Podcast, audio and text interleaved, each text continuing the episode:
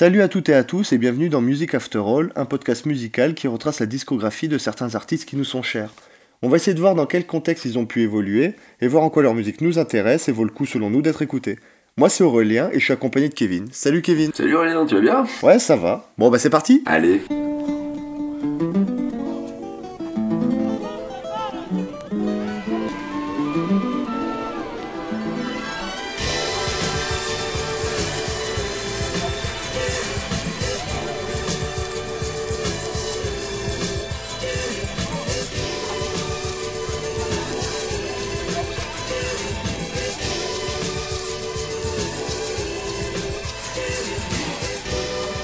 Et comme vous l'entendez, oui, on va revenir sur le duo électro The Avalanches. Alors, même si on a eu cette discussion d'une seule traite avec Aurélien, on a souhaité séparer l'épisode en deux parties pour que ce soit un peu plus digeste pour vous.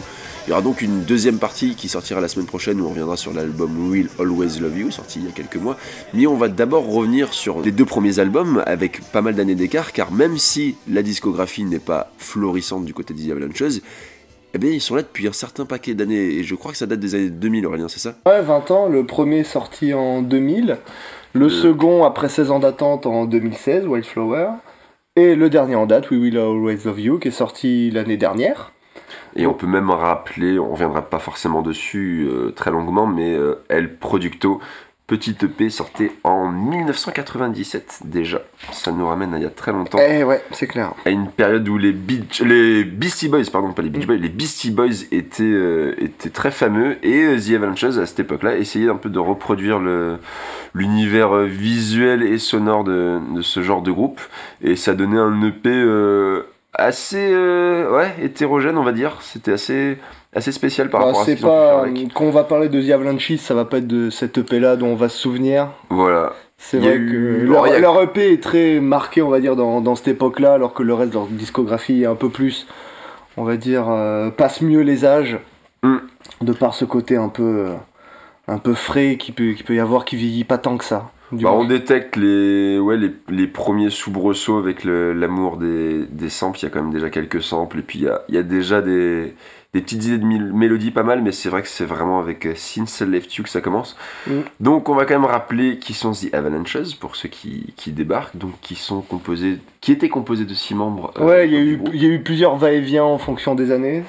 Donc on va rappeler les, les noms en tout cas euh, des forces en présence maintenant, donc avec Robbie Sh- Shater et Tony euh, Di Blasi, et euh, qui était à l'époque donc de Since I Left You avec Gordon McQuilton, Darren Seltman, Dexter Fabet et James De La Cruz, et c'est un groupe australien, C'est exact. puisque euh, on ne le rappelle jamais assez, mais l'Australie est sûrement un des plus gros viviers à, à groupes incroyables, peu importe les styles et et les époques. Ils font un bon retour en ce moment dans les années bah, 2010 et donc 2020.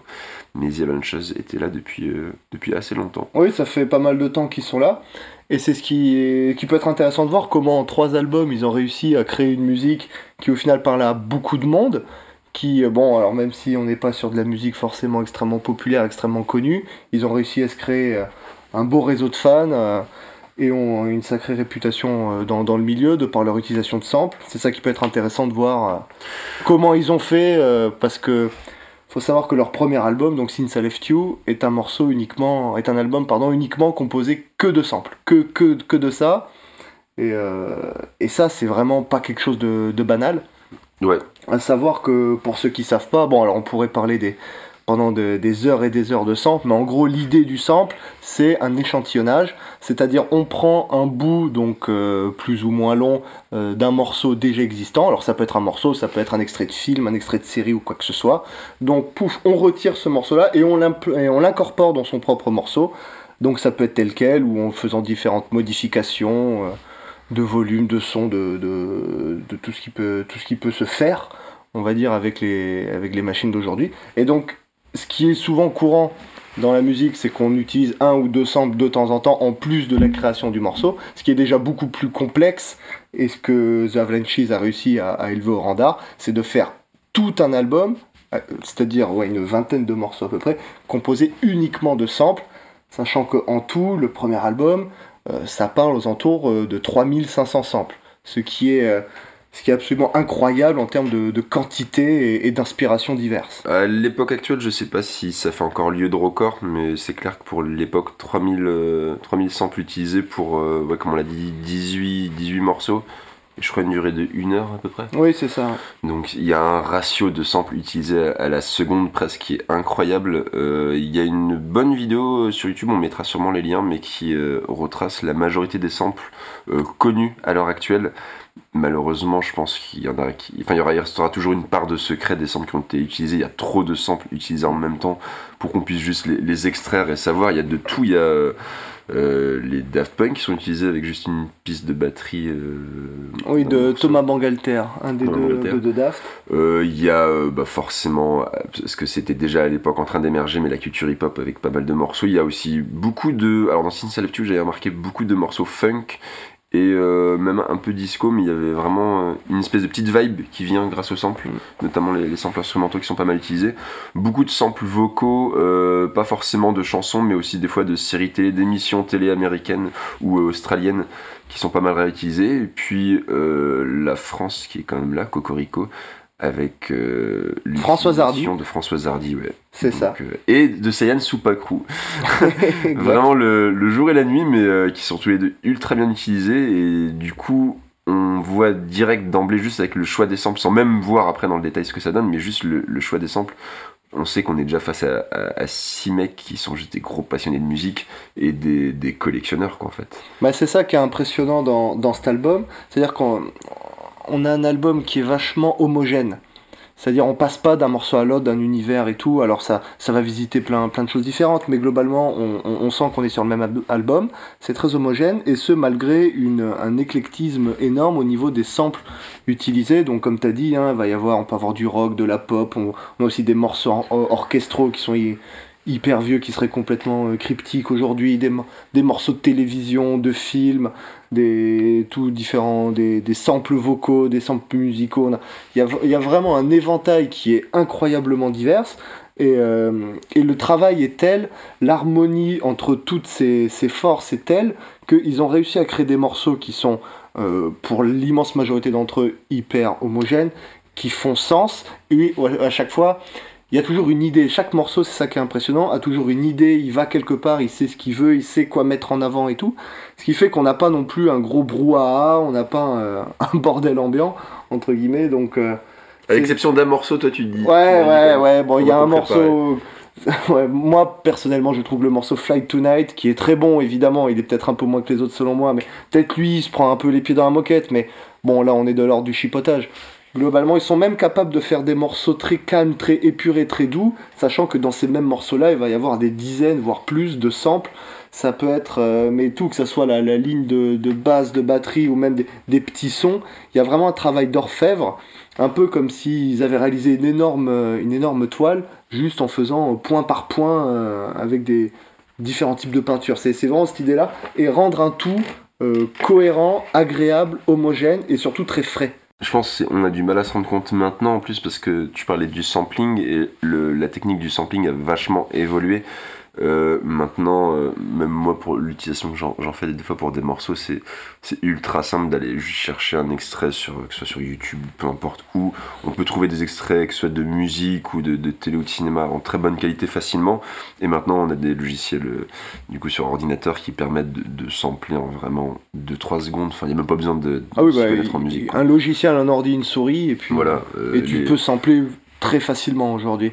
Alors qu'avant, ça nécessitait vraiment, alors c'est un peu cliché, mais c'est un cliché qui est un peu vrai, c'est vraiment aller dans les bacs, prendre des dizaines et des dizaines et des dizaines de vinyles, tout horizon euh, confondu, écouter, réussir à déterminer qu'est-ce qui vaut le coup, qu'est-ce qui vaut pas le coup, réussir ensuite à extirper ce passage-là, parce qu'à l'époque, ouais, il y avait quelques machines, mais on était encore au début, c'était assez rudimentaire.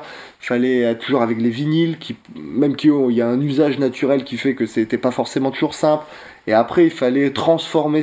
Donc voilà, c'était tout un process qui aujourd'hui a été grandement simplifié grâce aux nouvelles technologies, et tant mieux. Mm. Mais avant, ça nécessite, il y avait un vrai, une vraie démarche euh, de, pour ce qui est de faire du, sampling, qui était une démarche très engagée et tout aussi engagée que qu'un pianiste face à son piano ou du moins une création purement originale euh, musicale. Ouais, je pense que le, le sample a maintenant peut-être mieux accepté, mais c'est vrai qu'au début, quand ça arrivait, et en plus ça arrivait de surcroît majoritairement avec la, culture hip-hop, donc ça n'avait pas forcément une, bonne image auprès bah, déjà de la communauté musicale et même euh, aux yeux de tous. Et il y avait cet aspect vraiment de on vole la musique, euh, un peu cet aspect aussi fainéant de on ne compose rien et on récupère juste ce qui a déjà été fait. Oui, cette image du, copier-coller, puis il y a toujours aussi Bon, ça, arrive aussi que voilà, tous les samples ne sont pas géniaux, toutes les utilisations de samples ne sont pas, ne sont pas inspirées. Oui, des fois, euh, parce qu'un sample nécessite forcément d'être euh, d'être déclaré afin qu'il y ait des versements de droits mm. d'auteur. Et c'est vrai que dans l'histoire de la musique et l'histoire du sample, tous les samples n'ont pas été déclarés. Donc ce qui a contribué pas mal au début à forger une pas forcément super bonne euh, réputation du sample, enfin du moins en dehors du milieu qui lui pratiquait grandement, surtout comme c'est le milieu hip-hop, et ensuite le milieu électronique aussi qui a repris ça. Donc dans ces milieux-là, c'était accepté, mais en dehors, euh, en dehors de ces milieux, voilà, ça, ça pose une interrogation.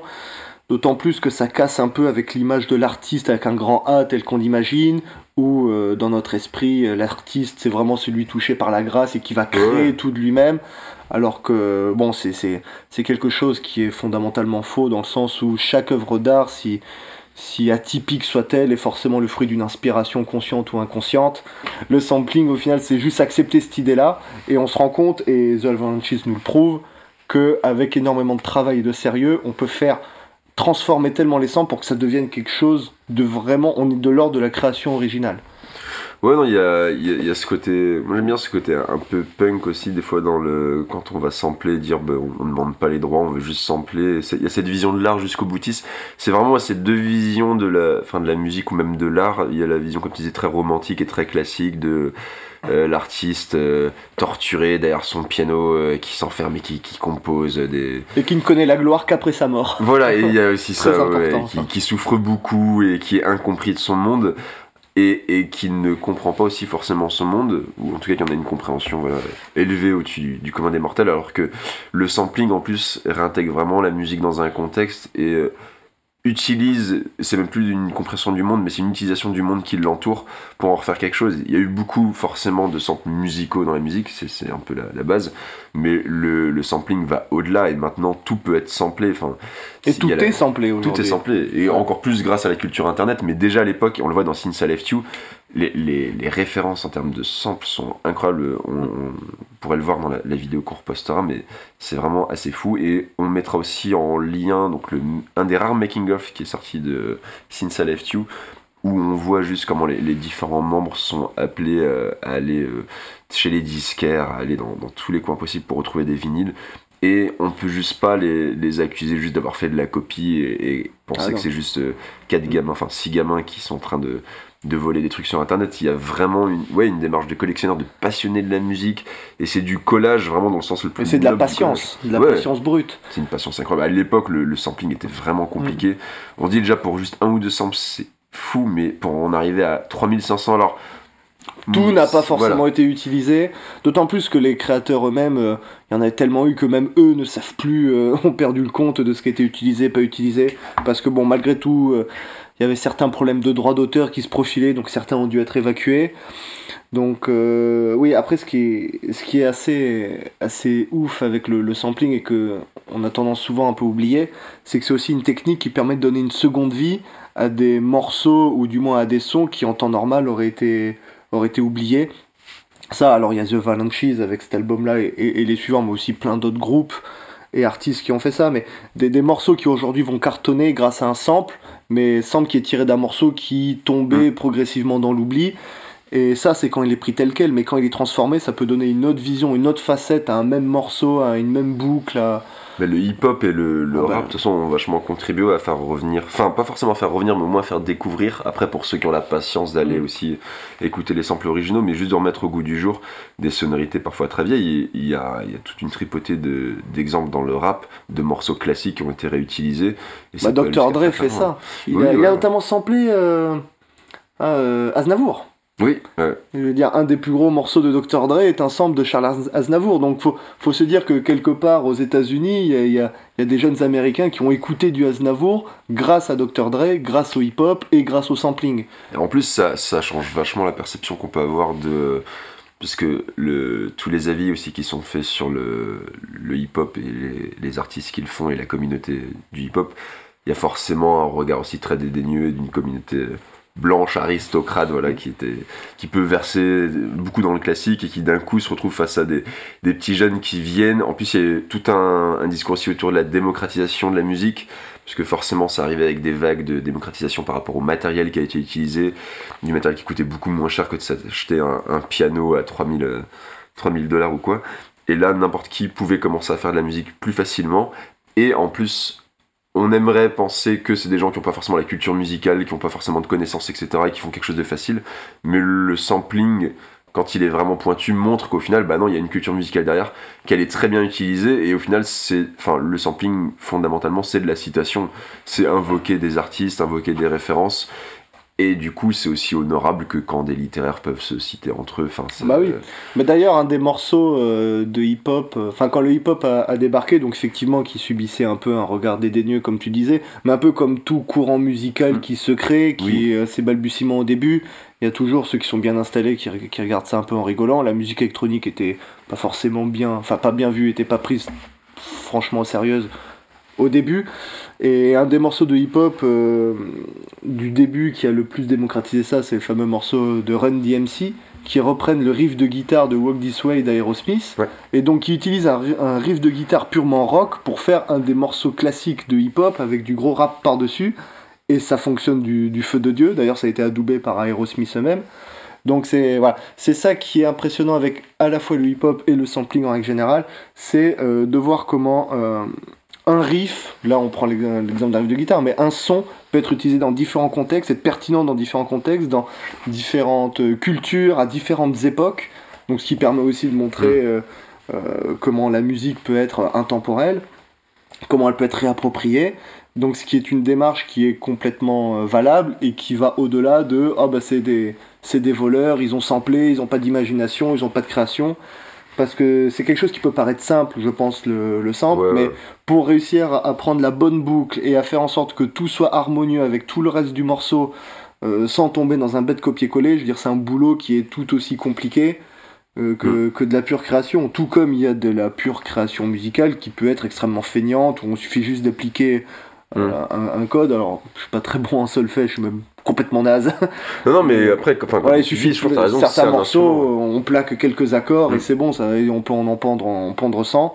Donc euh, voilà, je pense pas que ce soit fondamentalement Non. plus important ou intéressant musicalement que faire un bon sample des morceaux ceux qui souvent sont des morceaux obscurs. Moi, c'est ça que je trouve incroyable avec le sample. Le, le, le, le sample, ouais, en plus, a beaucoup moins de, de codes de composition que des.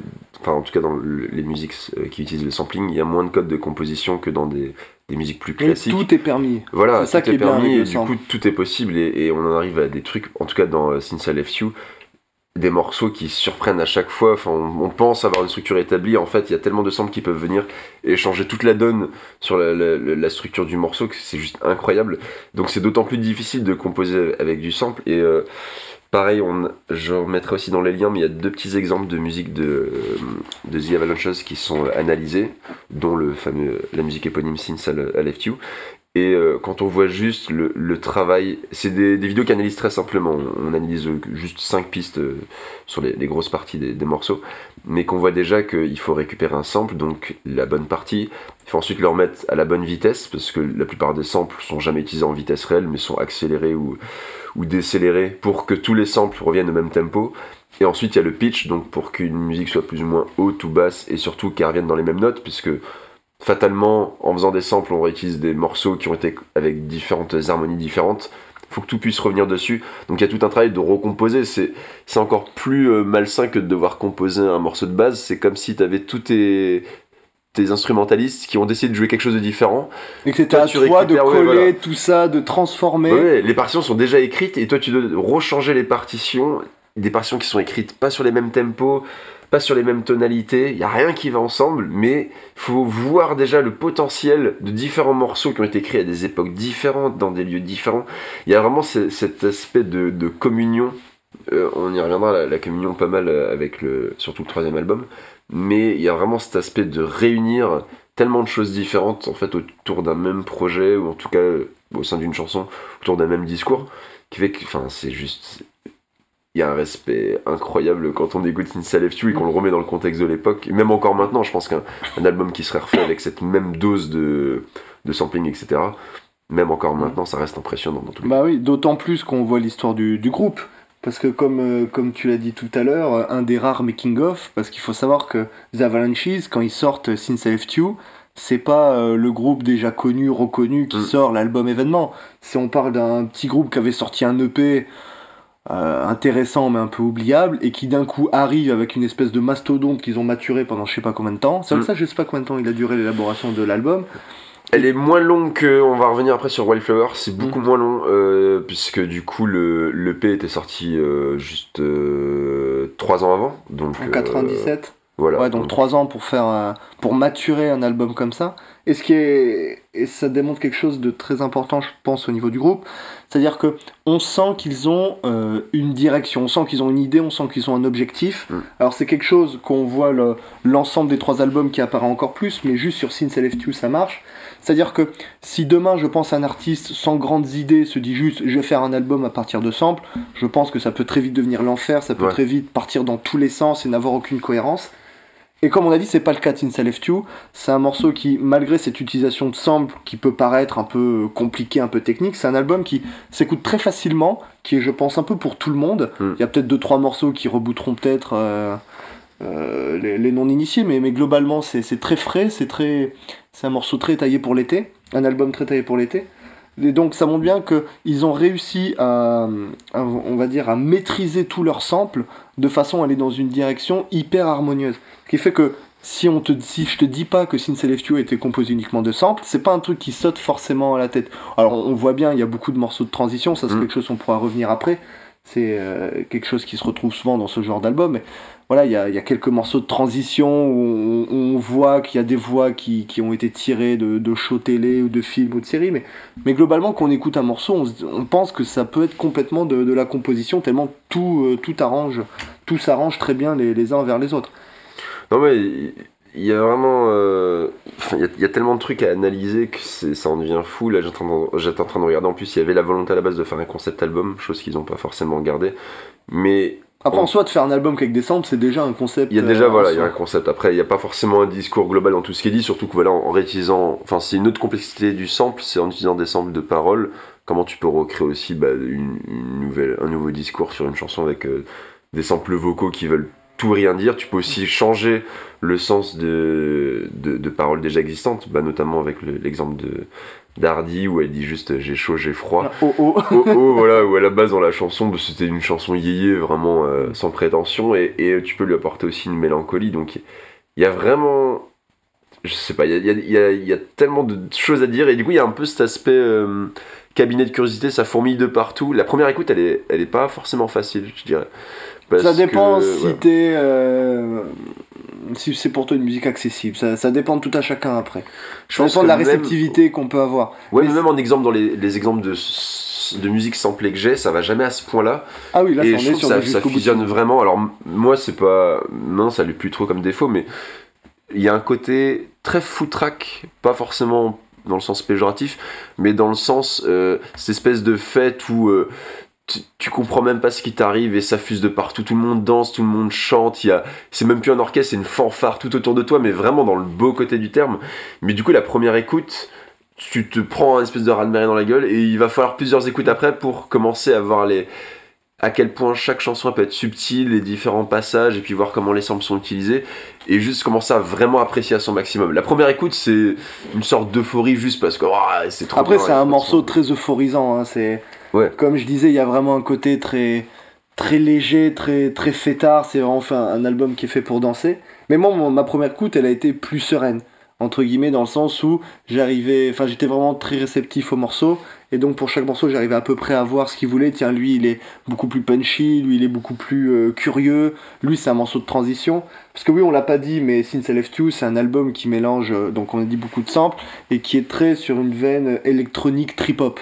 Hmm. Donc trip hop c'est un, style musical cousin du hip hop euh, très basé sur les instrus, les loops et qui n'hésite pas à faire des morceaux plus longs euh, et plus, plus riche, on va dire, alors que les morceaux, on va dire hip-hop, du moins, euh, comme c'était au début, c'était très assez minimaliste dans les estrus, c'était un rythme, un sample, une percu, et puis, et puis c'était surtout l'emphase sur le rappeur.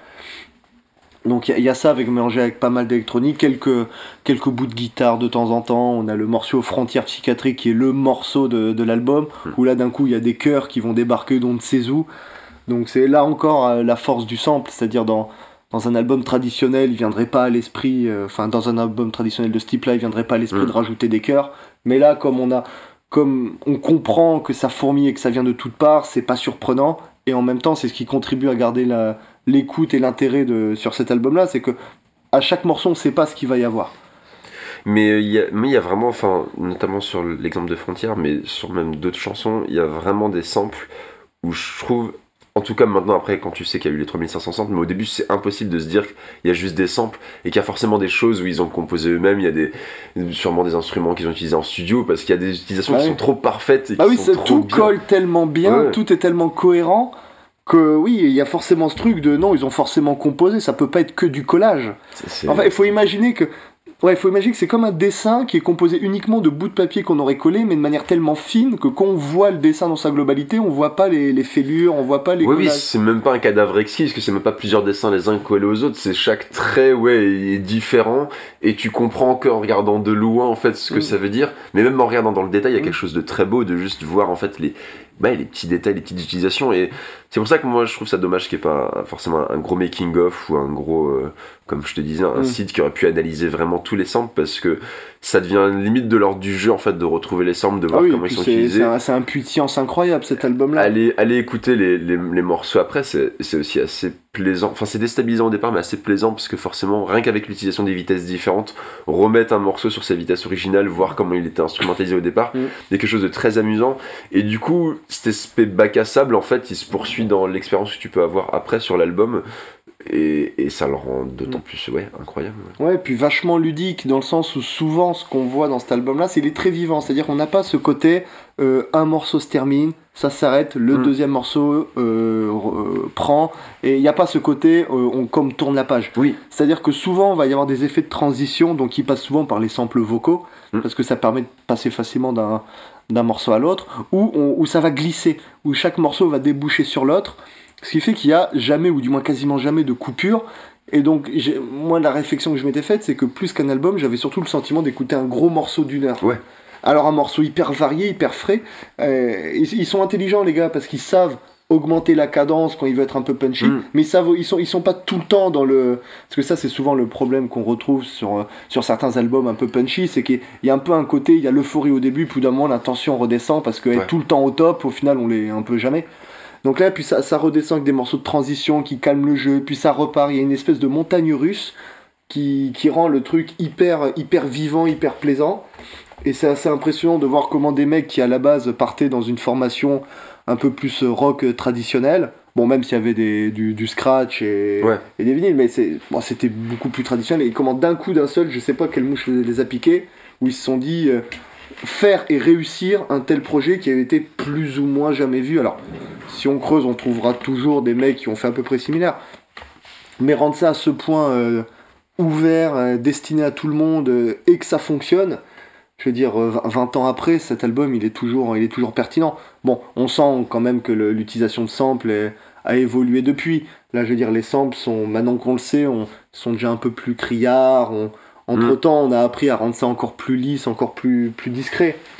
On va dire, donc on sent bien que les années sont passées, mais malgré tout, c'est pas un album ringard, c'est pas un album dépassé. Il pourrait sortir aujourd'hui, ça me choquerait pas. Il, et après, il est très marqué. Ça, c'est indéniable que tu l'écoutes, il y a une vibe 2000, voire les beats 90 avec le scratch. Enfin, il y a vraiment, mm. voilà, la, culture hip-hop, hip-hop qui est à fond dedans, et puis même le, comment le, le DJing était, était vu à cette époque-là, était pratiqué, parce qu'on est encore, euh, par rapport à la French Touch, je sais pas French Touch, c'est euh, années 90. Ouais. Donc euh, là, on est soit sur la, fin de la, de la, French Touch. Donc, euh, oui, effectivement, il y a cet aspect très performance. Oui. C'est-à-dire les albums studio sont un peu des albums live déguisés. Ou les albums live des albums studio. C'est vrai, il y, a un peu ce côté-là. Alors qu'aujourd'hui, c'est vrai qu'un album studio, c'est un album studio. Hmm. Moi, j'avais juste à citer, mais alors, c'est dans l'utilisation du centre massif, mais c'est assez hybride quand même, c'est The Books euh, qu'on mettra dans la, playlist des, morceaux annexes à The Avalanches. Et The Books qui a sorti, alors s'il y avait un album à conseiller, ce serait The Lemon of Pink. Et pareil, qui est une utilisation de, de samples incroyable, il y en a vraiment énormément. Mais paradoxalement, en parallèle de ça, ils ont au moins un vrai instrumentaliste. Je crois qu'il y avait, il y avait un batteur et euh, un violoncelliste, je crois.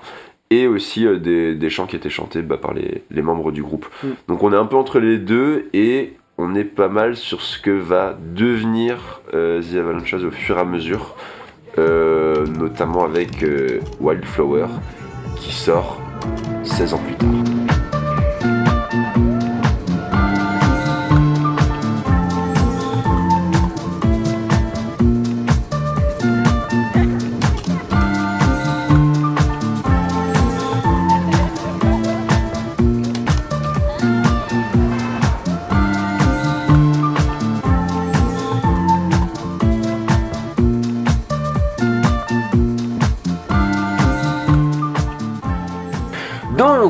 On avait euh, Since I Left You, album acclamé par la critique quand même, qui fait des très bons scores pour l'époque, puisqu'il se classe dans les charts australiennes, même françaises.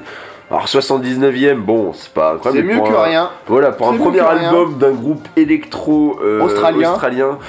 Ouais, franchement, c'est pas mal. Euh, faut regarder ce qu'il y avait en. Bon, en plus 2000, on commence à arriver sur des années où il commençait à y avoir une bonne concurrence. Donc vraiment pas mal. Et puis euh, même euh, huitième euh, au Royaume-Uni, donc ouais, vraiment des très bons scores. Forcément en, Australie, même pour la ressortie, où apparemment ouais, ils ont fait des, assez bons scores, la ressortie de l'album. Donc dans tous les cas, voilà, c'était... Bah, c'est un album qui est assez culte, alors peut-être pas hyper connu, on n'est pas sur du Michael Jackson ou du ACDC, mais culte, on va dire, dans, dans le milieu du, du, sampling ou dans le milieu un peu trip-hop électro. C'est un album un peu incontournable. Tant, tant ce qu'il arrive à faire, il arrive à le faire, et en plus de ça, à bien le faire. Moi j'avais envie de dire que c'était limite, je pense, un des plus gros albums de l'électro indé. Mais alors j'entends jamais ce terme, en fait, enfin, on parle très peu. L'électro pour moi est un genre qui est très mainstream, hein. c'est pas forcément péjoratif, mais tout de suite vu comme mainstream. Et on parle vraiment d'une scène alternative électro, ou en tout cas qui n'a pas volonté à remplir des stades ou à être bah, en club. Ça, doit être dû au fait que comme l'électro c'est souvent, il y a un peu ce cliché, également un cliché, mais un mm. peu vrai, de mec tout seul un peu dans sa chambre, mm. que c'est un peu peut-être compliqué de, de parler d'indépendance ou de, ou de, gros, de gros mastodons. Alors aujourd'hui on a des gros mastodons, hein, les, les Guetta et compagnie, mais à la base l'électro c'est déjà c'est beaucoup de l'électronique a été utilisée par beaucoup de producteurs donc était de base des mecs euh, dans l'ombre et ensuite, quand c'est passé sur le devant de la scène, c'était, on avait plein de profils un peu, un peu différents. Donc, il n'y avait vraiment pas cette démarcation euh, connue d'un côté, pas connue de l'autre. Il y avait, je pense, c'était un peu tout, tout l'éventail était, était représenté. Puis surtout, on est sur un genre qui est pas forcément voué à faire danser aussi facilement que ferait danser de l'électro, de par les structures qui peuvent vite changer, les changements de tempo, etc c'est très dur. Tel quel, c'est très dur. Après, il faut que derrière, les... si les DJ sont bons et ils le sont en live, ils font un peu ce qu'ils veulent. Ils transforment les morceaux dans tous les mm. sens, ce qui fait que là, ça, ça, peut devenir facilement quelque chose sur lequel on danse. Mais c'est vrai que si juste tu mets, euh, tu mets ton album dans, dans, dans, ta, dans, ton, dans ta chaîne IFI, ouais, il y a des morceaux où fatalement tu, tu pourras pas danser un peu comme tu veux parce que, mm. ouais, il y a, y a ces ce côté, cette grande effervescence qui fait que, bon, ben, à moins d'être un très bon danseur, euh, globalement, des fois, tu vas être un de connaître le groupe, c'est pour ça, ça on revient sur les mêmes trucs que si t'écoutes du rock indé ou que sais-je, enfin, voilà, les, les, trucs les moins connus, c'est vraiment des trucs de, de connoisseurs, comme on dit, et euh, du coup, qui, qui impliquent, voilà, d'avoir déjà ces codes de musique qui sont pas forcément, enfin, qui peuvent être arythmiques ou, ou etc. Donc on a euh, cet album qui a plutôt bien marché et qui a plutôt plu, ça c'est Et qu'on a abordé essentiellement par le prisme du sample. Ouais. Donc bon, c'était un, un, choix, je veux dire, le, le, c'est assez incontournable, on peut pas parler de Since I Left You sans parler de sample. Et surtout, ce qui est assez incroyable dans cet album, c'est qu'on se rend compte que tout ce qui essaie de faire, toutes ces idées, sont vues par le prisme du sample et de mm. son emploi. Et ça devient d'autant plus intéressant que du coup, Wildflower vient un peu briser euh, cet esprit-là et va. Pas trop non plus, mais un peu quand même. C'est la, la, la, douce transition avec euh, le troisième album qui est pas forcément que instrumental, hein, mais qui tend encore plus vers ça. Et donc on a Wildflower, il se passe 16 ans. Alors il y a beaucoup de trucs qui se sont passés. Il y a déjà quasiment la plupart des membres du groupe qui, qui disparaissent. Euh, ah, ils sont pas forcément morts, hein. dit comme ça, ça fait très. Il y a beaucoup de départs en fait. Bah, après, c'est essentiellement dû aussi à des, des différences artistiques, hein. c'est ce qui arrive le, plus souvent dans la musique, mais qui fait que tout le monde n'a pas la même vision sur ce que ça devrait devenir. Le, deuxième album est assez vite en préparation. Euh, dans les milieux des années 2000, déjà, euh, The Avalanche annonce qu'il voudrait travailler sur euh, un nouvel album. C'est en quelle année qu'ils annoncent ça? Là, j'ai dans les milieux des années 2000. Alors après, faut trouver tout ce qui est au niveau des, hmm. des annonces. C'est très compliqué, mais je crois que dès 2005, 2005. dès 2005, on hmm. savait qu'il travaillait il travaillait sur un album. Euh, il y a eu plein d'annonces d'artistes qui ont euh, avoué aussi qu'ils allaient travailler euh, avec The Avengers, notamment Ariel Pink. ça n'aura pas marché, mais on y reviendra. Et, et donc voilà, il y, y, a tous ces problèmes-là qui arrivent. Il y a aussi. Bah ça, c'est le piège, je te coupe, désolé, mais c'est le piège un peu d'avoir une telle ouverture sur tellement de styles, être mm. ouvert absolument tout, que quand il s'agit de se mettre d'accord sur quelque chose et donc de facto exclure tout le reste, ça peut créer des différents artistiques. Bah déjà qu'on est sur un, gros changement euh, entre le l'EP et le premier album qui fait qu'on a un EP comme on l'a dit très Beastie Boys donc qui implique vraiment quelque chose le, la vidéo du live à la, télé australienne est incroyable. On les voit en train d'essayer de casser des vinyles. Sans, sans y arriver. Sans y arriver en C'est ça, c'est essayer de péter le vinyle et il arrive En même temps, il veut péter le vinyle en le tapant sur la tranche. C'est dire que c'était pas gagné. Quoi. Le, le regard de c'est Tony DiBlasi qui fait ça, bah, l'un des deux membres qui est encore resté dans le groupe et qui fait ça après qu'il a le, regard perdu face à la Il a compris qu'il avait été battu par, par la machine. les, les, les, samples, voilà, la, musique matérielle a battu la, musique électrique. Puis surtout, c'est incroyable. C'est-à-dire, c'est des mecs, c'est des amoureux de samples, c'est des collés ils ont la collectionnite et mm. derrière premier live qui vient ils veulent tout péter quoi. Je pense qu'il y a ouais il y, a ce côté dans le sampling qui est très euh, on, s'en moque en même temps qu'on le respecte et en même temps c'est juste de la musique. Ça veut dire qu'il y a quelque chose de très noble, mais en même temps, à côté en même temps, ça pour le fun. Et puis aussi, je pense, cette influence un peu rockstar des, mm. des, gros guitaristes qui éclataient leur guitare euh, sur scène. Et puis des, des Beastie Boys aussi, voilà, qui étaient des, mecs aussi foutraques dans l'esprit. Donc, il y a vraiment ce truc là et déjà on passe à Since I Left You où même si on reste dans ce côté festif mais euh, bah déjà on va plus les entendre chanter eux ils vont beaucoup moins en faire ça reste encore on va perdre le côté rock aussi perdre le côté rock forcément voilà on est sur un truc plus bah, comme on a dit que ce soit funk ou plus hip hop enfin peu importe les influences mais il y a déjà vraiment un changement donc on imagine que déjà pendant les années 2000 euh, chacun veut un peu tester différentes choses forcément en plus il y a une explosion euh, en termes d'influence et de styles musicaux dans les années 2000 qui est incroyable. Donc je pense que eh, quand t'es un, un artiste, t'es influencé par tellement de trucs à ce moment-là que c'est très dur de garder un cap et à 6 d'être d'accord parce que mm. il y a vraiment voilà, c'est ça reste un, une grosse composition de groupe encore plus pour l'électro, c'est assez rare. On reviendra, je pense, souvent sur des duos électro, mais euh, qui est 6 personnes dans, dans le lot, c'est assez rare. C'est vrai que même aujourd'hui, un groupe électro, ça existe quasiment pas en fait. Oui. Euh, duo, enfin solo oui, duo oui, trio, ça doit, il doit y mm. avoir encore un peu, mais au-delà, c'est assez, assez compliqué. Et c'est pour ça que je pense qu'ils avaient matière à vivre quand ils étaient euh, du coup dans leur air Beastie Boys et du coup qui jouaient et qui chantaient. Et forcément, plus t'es nombreux là-dedans, plus c'est un, un, régal à voir, je pense. Déjà, on arrive sur l'utilisation de samples, du coup, qui implique que bah, on va beaucoup moins jouer, ou alors fallait être capable de pouvoir les, les rejouer, mais il y a forcément un côté très, très technicien en fait. Hein. L'utilisation de samples, ça requiert du talent, mais ça va pas être un talent, on va dire, au, comme lâcher un solo de guitare. C'est ouais, être un, talent très dans la, euh, qui va se transcrire par la patience, par la technique, par l'affinage, ce genre de choses. On est plus sur, c'est presque un travail manuel au final. Ah oui, donc. Euh, c'est compliqué du coup ce qui se passe euh, pendant les années 2000, surtout qu'on a l'un des deux membres fondateurs, euh, enfin deux membres encore en place plutôt, euh, Robbie Chatter lui qui va avoir plusieurs, souffrir de plusieurs maladies auto-immunes, donc forcément pas non plus le, bon délire, et du coup une production qui est vachement retardée. Il faut savoir qu'en plus, quand s'apprête à sortir l'album et donc dans tout le matériel promo qu'on voit, ils sont annoncés comme trois en fait euh, officiellement, donc c'est euh, James De La Cruz, normalement qui est censé être avec eux, et qui en fait quitte le bateau vraiment sur la toute toute fin. Donc euh, il suffit de regarder juste les, photos promo, on les voit à trois, et puis d'un coup on les retrouve plus qu'à deux. Donc il y a un peu toute la mise en place d'un naufrage, vraiment, et je dis pas ça par rapport à la pochette de Since I Left You, où on voit un bateau peint sur la mer, mais il y a vraiment ce côté tout est fait pour que ça foire et on en a eu une pelletée d'exemples comme ça. Ça devait pas marcher. C'était clairement pas fait pour marcher. Et mine de rien, euh, l'album sort, donc grosse nouveauté, il y a cette fois-ci plus euh, masse de sampling, mais beaucoup de euh, featuring qui sont faits. Mhm. On fait enfin appel à des, à des chanteurs, à des rappeurs, etc. pour bah, chanter en, en vrai, en dur sur l'album. On garde toujours quand même cette culture du sample.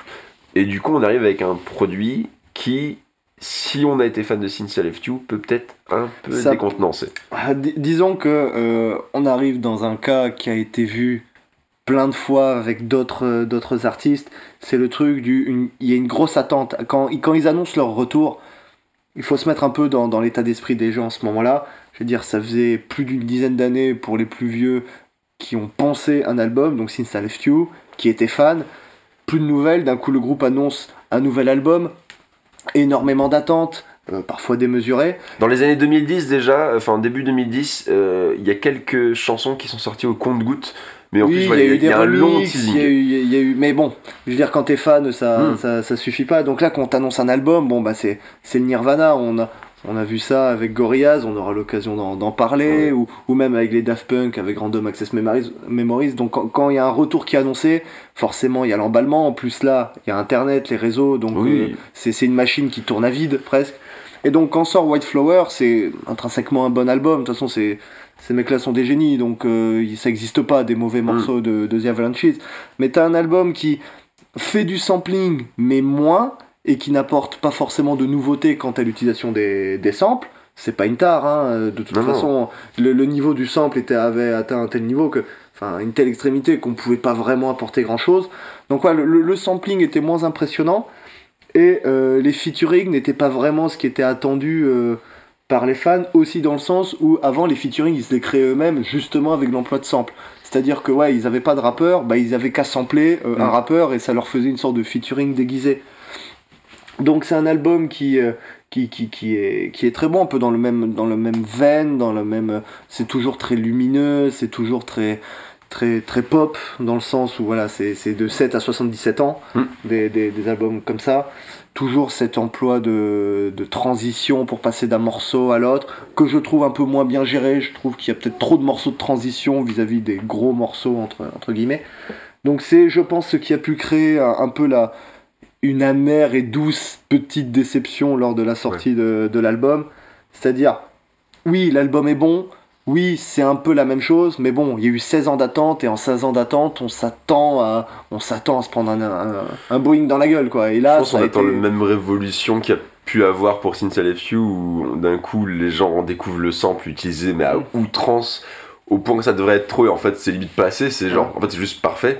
Et du coup on se dit, bon bah, le monde de la musique a évolué, donc les gars, va falloir faire bouger les trucs. En fait, il est vachement plus classique dans sa forme et par rapport à Mm. tout ce qui s'est fait. Il est plus sage. Il est plus sage. Bien Après, plus faut pas oublier aussi que le monde de la musique qui a évolué a aussi été pas mal influencé par ce qu'ils ont fait.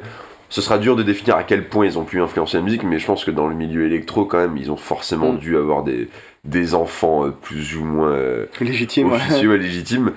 Et donc, forcément, c'est un juste retour des choses que eux ils s'assagissent, qu'ils arrivent à quelque chose de, de, de plus, euh, pas forcément propre, ce serait dire que le premier est pas propre, mais qui, qui se pose, voilà. Qui Voilà, prend qui est son moins temps. dans la folie, moins dans la- dans l'avant-garde, dans la découverte. On est vraiment sur des morceaux qui peuvent être moins rapides, enfin voilà, avec des tempos vachement plus lents, avec des petites instrumentations vachement plus léchées, et tout est perceptible. Il y a vraiment moins ce côté, ça foisonne, on peut tout déceler, on peut tout entendre. Donc, il y a vraiment deux écoles, ça dépend ce qu'on attend, et c'est vrai que. Ça dépend comment on a découvert le groupe. Voilà. On n'a tous les deux pas découvert forcément euh, De la même déjà façon. de la même façon, ni euh, en temps réel. On n'a Mm. pas la prétention d'avoir écouté Since I Left You dans les en années 2000, 2000. j'avais 6 ans, donc non, Ouais. j'écoutais pas du trip-hop à 6 C'était ans. quoi. très compliqué, je pense, en France. Je pense pas que ça avait percé au point où ça devait passer forcément sur les radios ou par un Non, point incroyable. c'est- puis c'est pas un album qui a des singles typés radio. hein. Peut-être un ou deux en les bidouillant un peu avec des radios edits, ça doit passer, mais globalement, c'est pas fait vraiment pour passer sur les ondes. Très compliqué. Il a, il a dû avoir une, aussi une grosse reconnaissance euh, posthume. Enfin, je dis pas qu'il est mort. Oui, avec le temps. Avec le temps, voilà. Au fur des ans. Et, et donc forcément, compliqué aussi de ressortir un single, dire hey, regardez, c'est le truc que tout le monde est en train d'adorer, euh, avec peut-être l'apparition d'Internet aussi qui a permis peut-être de, de faire repopper le- l'album. Donc forcément, médiatiquement en tout cas, c'était pas la, la grosse folie qui a fait qu'on a pu le découvrir en temps et en heure. Mais c'est vrai qu'en se replaçant à la place de quelqu'un, euh, bah, les, maintenant, les maintenant quarantenaires qui ont pu découvrir euh, en temps réel, il doit y avoir quand même un, petit choc de voilà, on, passe un petit degré en dessous. Moi, je suis pas forcément d'accord parce que moi j'ai fait le, chemin inverse. Donc j'ai commencé avec Wildflower euh, que j'ai découvert sans forcément comprendre ce que j'écoutais parce que même encore à ce moment-là, moi j'étais pas forcément adepte de, de cette utilisation des samples. L'utilisation des samples avant que j'ai pu avoir l'expérience c'était vachement plus simple et c'est souvent un sample comme on peut l'avoir dans le rap maintenant où c'est souvent un gros sample qui est utilisé tout du long oui, le, sample n'est pas le point d'intérêt du morceau, c'est souvent un, plus, un bonus, ou ce qui aide à arriver au point d'intérêt.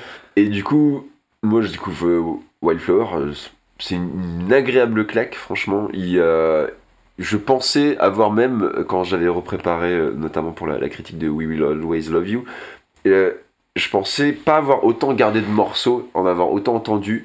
je m'étais dit, je vais me réécouter l'album, et en fait, en regardant dans ma bibliothèque iTunes, ils étaient quasiment tous là en fait. J'avais genre tout, tout, gardé, et je me rendais même plus compte que j'écoutais du Avalanche. En fait, il y, a, tellement ce côté aussi, euh, toujours patchwork, il est moins présent que dans le premier, mais il y a ce côté quand même, chaque morceau peut proposer des univers assez différents, qui fait que j'avais encore du mal à analyser que ça pouvait être Avalanches. Je n'ai pas non plus pensé l'album à un point incroyable. Mais du coup, juste redécouvrir que c'était eux et faire Ah ouais, mais en fait, ça c'était incroyable, c'était aussi Avalanches, ça aussi, ça mm. aussi c'est assez fou. Et moi, du coup, de faire le chemin inverse, d'après revenir sur Since I Left You, j'ai vraiment ce côté euh, jeune fou, jeune brebis un peu. Euh, oui, t'es passé du truc un peu léché, vachement plus léché, vachement plus sage, d'un coup là, le petit chien fou qui part un peu dans voilà, tous sens. Euh. On vient de découvrir les samples et on va utiliser ça n'importe comment. Donc moi, les premières écoutes n'étaient pas forcément faciles. Et maintenant, je, je trouve que les, les, deux albums se valent. J'aurais du mal à. Je pense que le cœur me ferait dire que je préfère Wildflower objectivement, c'est tout comme le cœur me pousse à dire que je préfère Since I You, forcément. Bon après voilà. C'est très dur à comparer, puis ouais, il y a vraiment un gap tellement énorme. C'est dur en fait de se dire. Mais les deux sont plus complémentaires que rivaux au final. Ouais, oui, oui, c'est deux. Il y en a un qui développe vraiment le premier la la technique et qui mm. a peut-être plus d'efficacité de temps en temps, mais peut-être je dirais quelques passages de move. Mm. Et, le deuxième voilà plus posé qui, qui juste il déroule. Euh, juste pour revenir à un petit truc sur la petite euh, déception qu'il a pu susciter à sa sortie, on peut aussi euh, notifier les réseaux sociaux et Internet dans sa globalité vis-à-vis de ça. C'est-à-dire que le souci, c'est que la hype sur Internet, c'est quelque chose mm. qui est à la fois la cause et la conséquence d'elle-même. C'est-à-dire que la hype engendre la hype, ce qui fait que quand The Avalanches euh, commence à, enfin, sort White Flowers ou communique autour, ils l'ont pas fait à base de on ressort le meilleur album de tous les temps. ils l'ont pas fait de manière pompeuse, ce qui, aurait pu créer la hype. Non, juste, juste ils ont annoncé un album et les gens eux-mêmes se sont montés la tête tout seuls. Et donc ça met aussi en lumière un autre peut-être petit défaut euh, qu'on a que nous êtres humains avons. C'est-à-dire que quand on a quelque chose et qu'on nous annonce une suite on veut toujours plus toujours euh, bigger faster stronger tu vois. Comme disait un, célèbre euh, un célèbre audio. Donc on veut toujours plus on veut toujours meilleur on veut toujours et bon c'est une limite enfin c'est une logique qui a clairement ses limites et ce qui fait que quand on a juste quelque chose de bien c'est la déception qui va arriver en premier non pas parce que l'album est moins bon, c'est juste parce que ça colle pas aux attentes qu'on s'était créées nous-mêmes complètement gratuitement. Et puis encore une fois, je pense qu'il y a l'effet euh, très à retard de euh, un single qui va sortir, puis toujours pas de nouvelles. Enfin, on parle quand même d'un album qui, a mis 16 euh, ans à sortir, mais qui a surtout mis 10 ans depuis plus ou moins l'annonce que quelque chose allait être fait, qui a mis 10 ans à se faire. Donc il y a vraiment un procédé qui est douloureux. Les membres qui partent au fur et à mesure, je pense la pire perte qu'ils ont pu avoir, c'était Darren Seltman. On le voit énormément dans le, le reportage sur Since I et c'est l'un des membres fondateurs. Et c'est la tête pensante pour Since I Clairement, on le voit dans, dans la manière dont il traite les samples, etc. Enfin, c'est vraiment un passionné et du coup perdre la personne qui a sûrement fait l'identité de l'album et donc un peu du groupe puisque album unique mis à part l'EP le perdre on se dit mais qu'est-ce qui reste en fait? On voit euh, des, des petits morceaux euh, des deux autres membres dans, dans le reportage euh, surtout Ruby Chater. Tony DiBlasi d'ailleurs qui est totalement absent. Et il reste ces deux membres là donc on se dit mais qu'est-ce qui reste en fait de l'ADN du groupe? Un membre qu'on a un peu vu qui avait l'air de s'amuser un peu dans le groupe l'autre dont on a peu ou prou de, de preuves de ce qu'il peut faire là-dedans. c'est assez bizarre. C'est comme un groupe de rock qui perdrait son leader, bah, notamment le, chanteur ou quoi, qui resterait avec euh, juste le, le, bassiste ou quoi. Ce serait très bizarre. surtout, ça met en avant un décalage qui peut y avoir, notamment entre l'histoire du groupe et la façon dont elle est perçue par les gens. C'est-à-dire que le spectateur lambda, quand on nous dit, euh, quand le groupe dit on va sortir un album en 2016, qu'est-ce que disent les gens Ah bah ils ont eu 16 ans pour bosser un album, alors que dans la réalité du truc, on se rend compte que c'est beaucoup plus compliqué, qu'il y a eu euh, plusieurs étapes, comme tu as dit, euh, pas toujours facile. J'imagine que même eux, euh, il y a des moments où ils ont dû être démoralisés. Donc ça n'a pas été un long fleuve tranquille, ça n'a pas été un album qui a été poliché pendant 16 ans. Mm. C'est pendant ces 16 ans, il y a eu beaucoup de choses, et dans ces beaucoup de choses, il y a eu la création de l'album. Ouais. Donc ce qui crée encore plus le décalage entre la hype qui était énorme et l'album tel qu'il était réellement. Ouais, oui, après, c'est sûr que la, méconnaissance du, du, procédé créatif, ça, ça, engendre autant, je pense, de crainte que de, de hype. C'est très facile aussi de, de faire croire qu'on est en train de produire le meilleur album, il suffit juste de montrer quelques photos en studio et.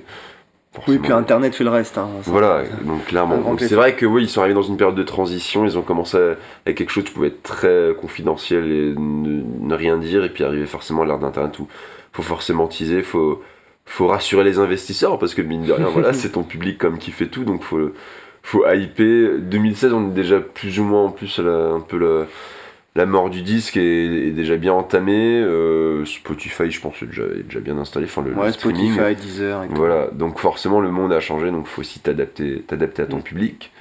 Et malgré tout, ouais, on a quand même un album qui est ultra généreux. Il y a des, des, des, des featuring aussi qui font bien plaisir.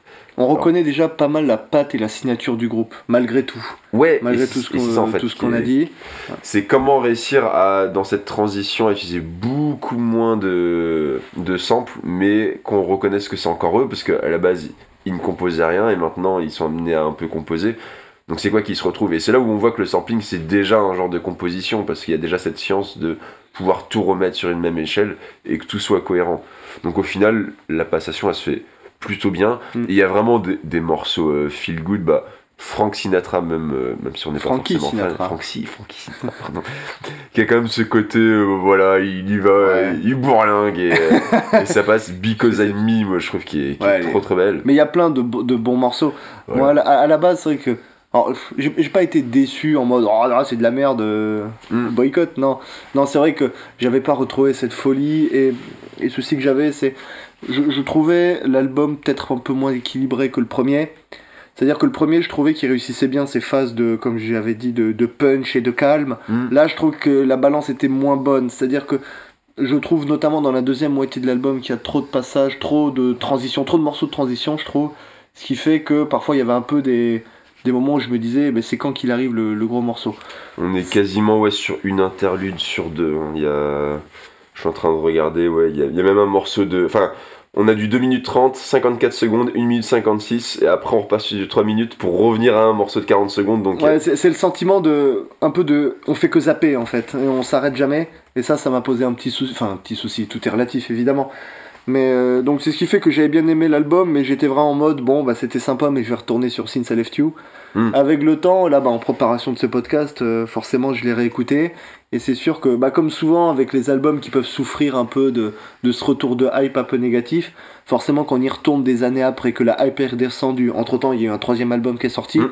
et donc j'étais on va dire que j'avais plus tout ça en tête, j'ai du coup bien plus apprécié cet album, même si je lui trouve toujours les petits défauts que j'ai énoncés. Voilà, c'est, je trouve que ça passe mieux et que, que c'est un, c'est un minima un, bon ou très bon album.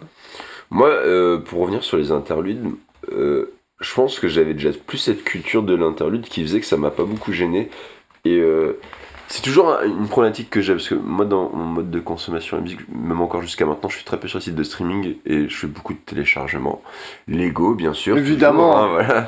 2000 morceaux entièrement en télécharger également. Acheter, c'est très important.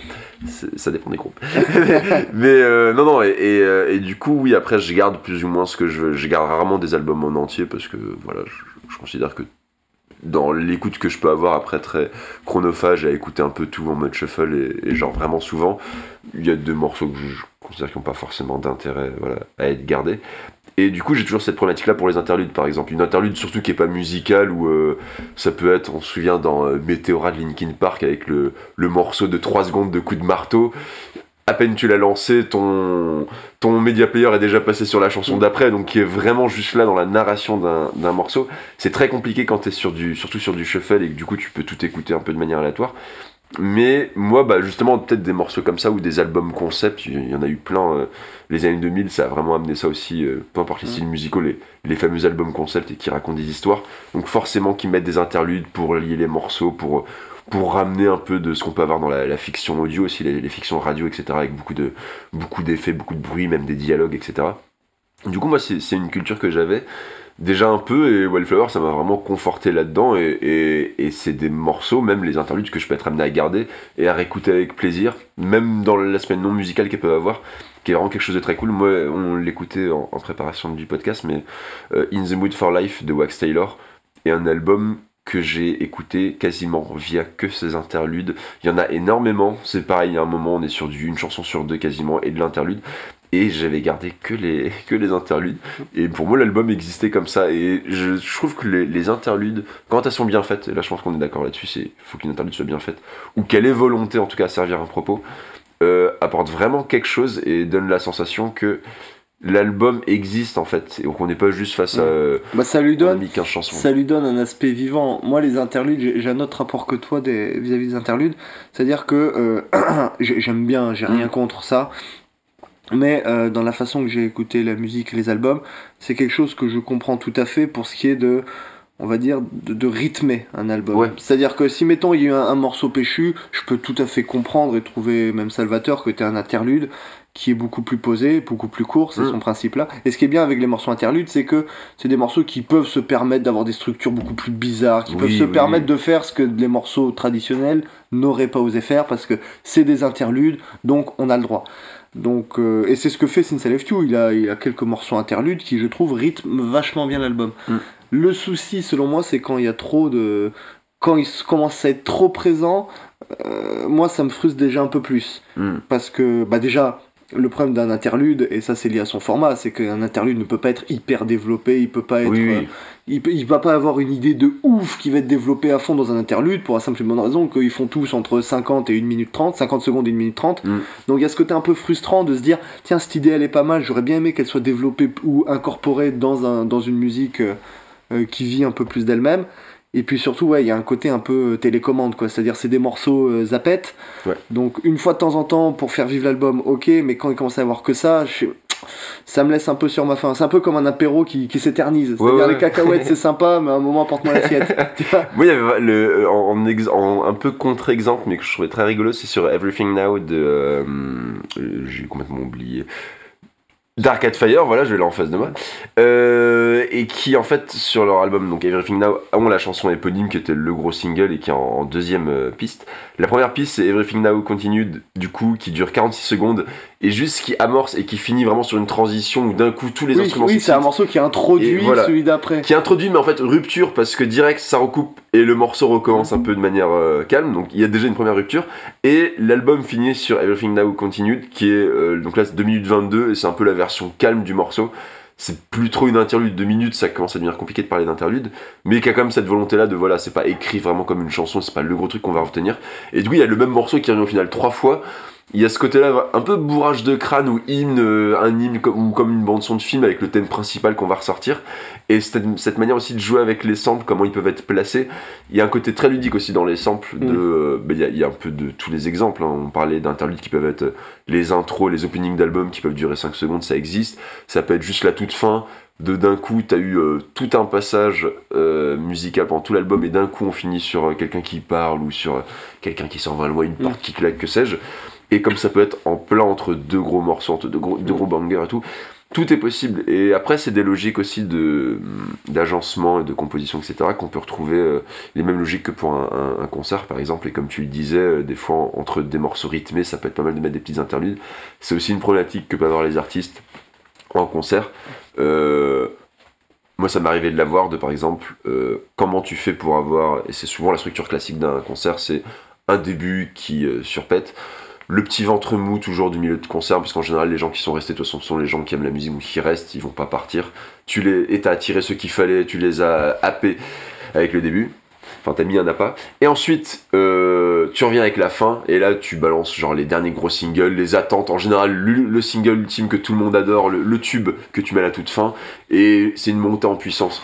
Et du coup, ouais, cette idée de pouvoir mettre des interludes, peut-être après un gros début ou avant une grosse fin, préparer, teaser un peu. Oui, ça prépare le terrain. c'est- Voilà. C'est c'est la marge de manœuvre en fait d'un album. Ouais. C'est ce qui le rend vivant.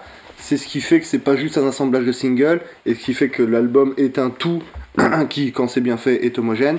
C'est voilà, c'est c'est moi l'exemple que j'ai qui me fait un peu marrer car c'est vraiment le concept de l'interlude poussé à son paroxysme. Mm. C'est sur l'album de euh, Furious Angel de Rob Dugan, dont un jour nous aurons l'occasion de parler évidemment. Il y a un morceau qui s'appelle Pause et c'est 30 secondes de silence pur. D'accord. Et donc c'est euh, alors c'est très John Cage, Oui. 433, nani nana.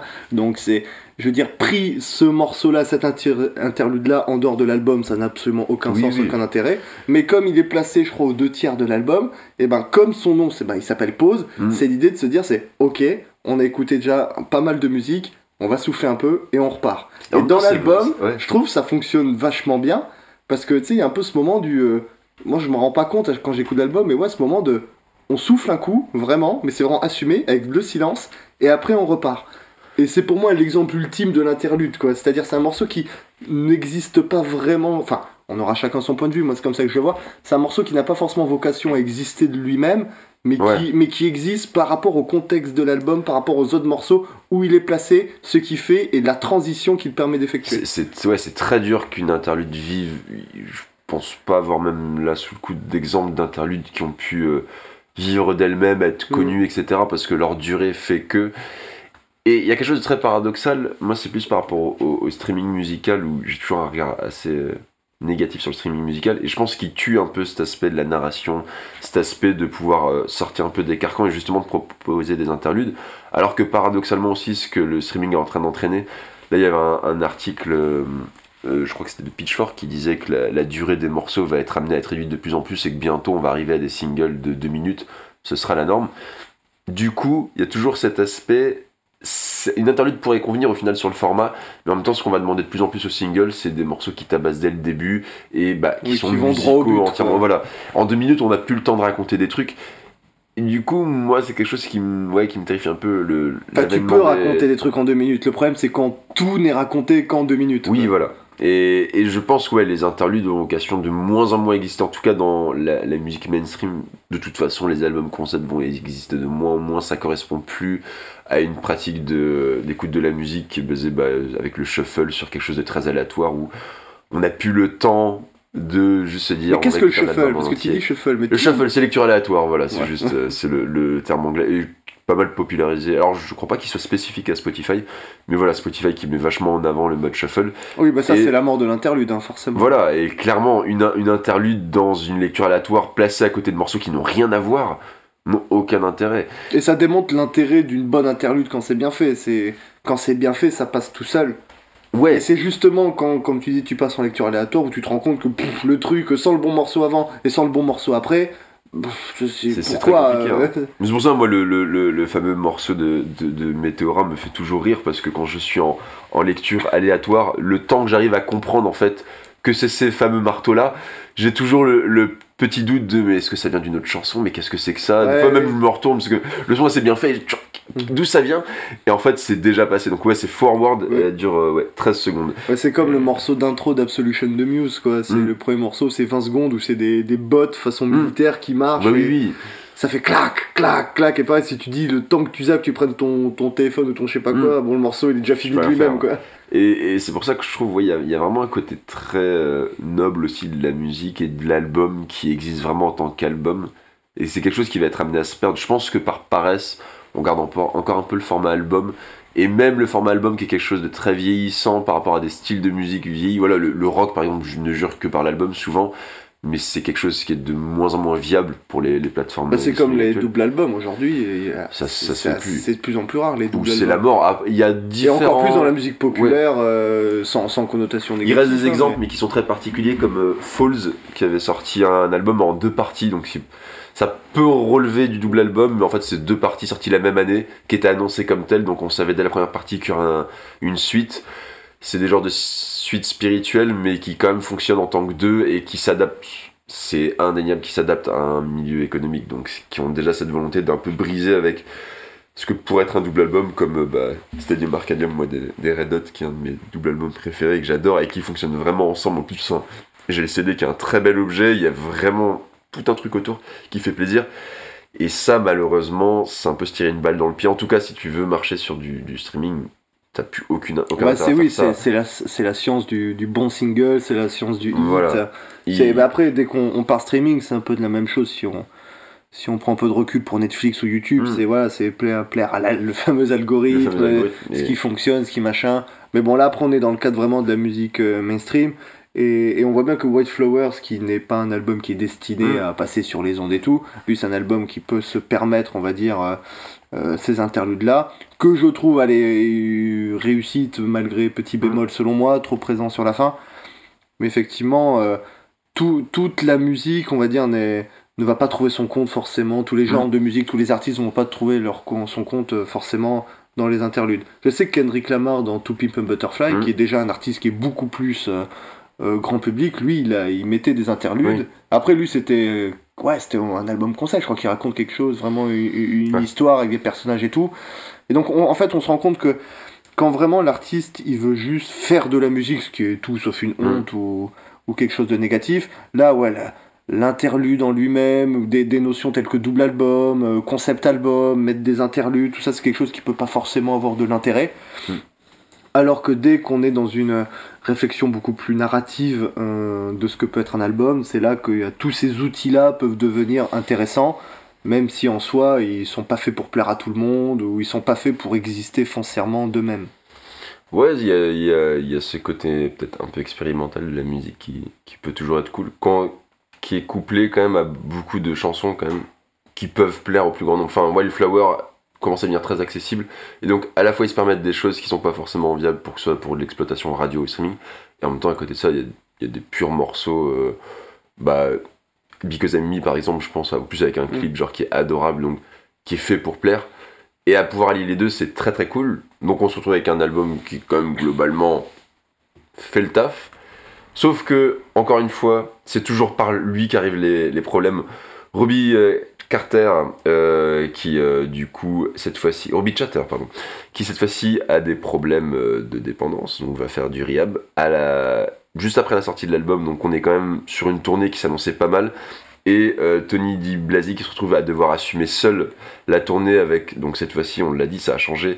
Il y a des instruments qui sont toujours présents, notamment bah, qui devait faire la, guitare, Tony Di Blasi, lui qui est aux machines, mais on- ils sont accompagnés aussi d'un d'un percussionniste. Et puis, a, bah, suivant les tournées et les dates, euh, les, les gens qui étaient dans les featuring qui viennent participer vocalement. Et là, voilà, ça commence à se casser la gueule. Du coup, l'un des deux membres déjà qui est plus trop disponible, qui part, donc on sait que les riab ça peut vraiment tuer des groupes, ou en tout cas tuer des femmes et des hommes C'est au ça point qui est que leur incroyable carrière- avec ce groupe, c'est qu'ils ont vraiment une, une vie, une histoire pas facile, et quand t'écoutes leur musique, c'est calme, c'est apaisé. Bah, c'est parfois un peu punchy, mais c'est c'est lumineux, c'est t'as vraiment l'impression que tout va bien dans le meilleur des Voilà. mondes. quoi. Mais là, du coup, on se dit, bah effectivement, euh, le, le destin leur semble assez sombre. En plus, euh, on a déjà vu le coup venir avant. La première fois où ils ont eu des problèmes, ça a duré 16 ans pour refaire Voilà. un album. Donc on est, Donc En on se donne rendez-vous en 2017, 2034 pour le voilà, troisième on album. l'attend encore moins qu'une nouvelle tournée des Daft Punk. C'est vraiment Ta gueule, ta et et euh, oh grâce arrive euh, bah, dès début 2020 quelques singles qui commencent à fuiter. Mi 2020, il y a l'annonce d'un album qui va sortir. Les singles qui commencent à sortir sont pléthores. J'avais rarement vu autant de singles qui sortent. Et pour cause, le nombre de chansons au global de l'album de toute façon sera incroyable. Et sort donc We Will Always Love You.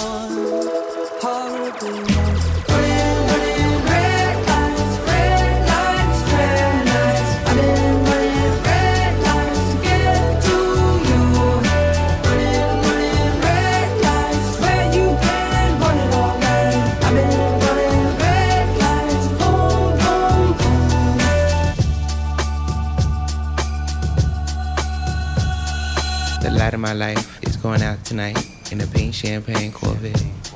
The light in my life is going out tonight without a flicker of regret. Without a flicker of regret. I sleep three feet above the street in pink champagne.